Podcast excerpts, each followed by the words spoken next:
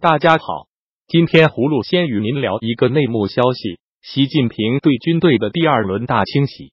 博文社十月十八日曾独家披露，随着防风辉进入审判程序，习近平将开始第二轮军队大清洗。报道指出，第二轮清洗首当其冲的是东部和北部战区的领导层。东部战区司令员刘跃军最可能成为下一个出事的上将。刘跃军的贪腐证据早已备齐，巡视组已接到指令安排查处。博文社趁发稿时，或许刘跃军已经受到某种控制。刘跃军，一九五四年九月生人，祖籍山东荣成。一九六九年十二月入中国人民解放军服役，一九七二年加入中国共产党，中共第十六届。十七届候补中央委员，第十八届、十九届中央委员。二零一五年七月晋升上将军衔，曾任解放军驻澳门部队首任司令员、兰州军区司令员。自二零一六年任中国人民解放军东部战区司令员。分析人士认为，刘跃军一九八九年升任师级参谋长之后的提拔都是江湖时期完成，难以取得习近平的信任。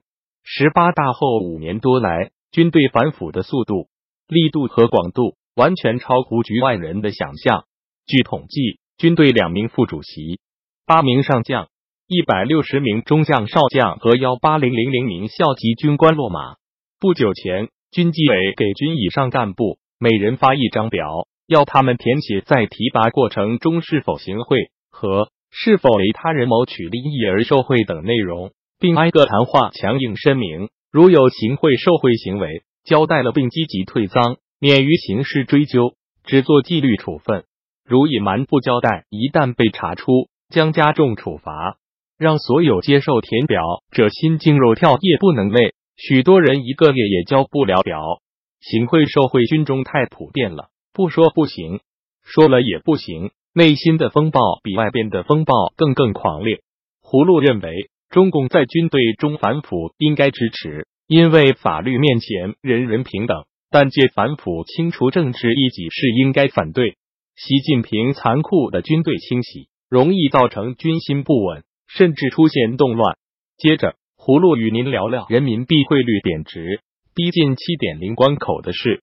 自四月中旬以来，中国的货币人民币一直在逐渐贬值。周二，人民币跌至十年来最低点。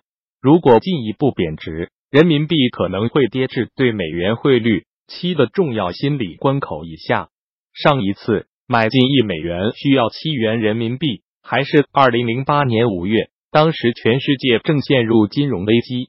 在贸易争端中，货币可以是一个有力武器，但中国有着不让本国货币贬值的充分理由，而它似乎也已经在近几周内采取行动，让人民币升值。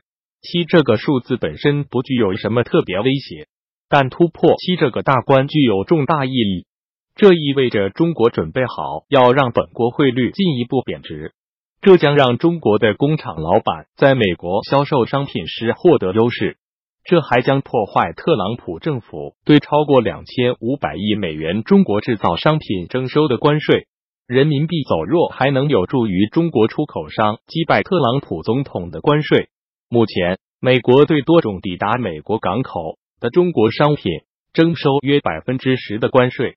如果人民币下跌百分之十，关税基本上就失去了效力。是什么造成了人民币贬值？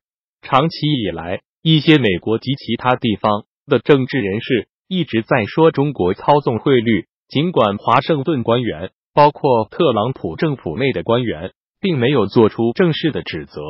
中国金融体系由政府牢牢把控，这让该国领导人就人民币价值几何拥有大量控制权。官员们每日为人民币设下基准汇率，并且允许其价值在货币市场中在该水平上小幅上下波动。如果贸易战恶化，中国可能会在货币方面考虑更加激进的措施，但历史表明这么做是有代价的。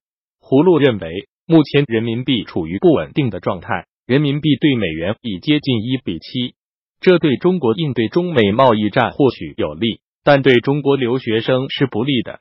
他们的家庭需要支付更多的资金用于兑换美元。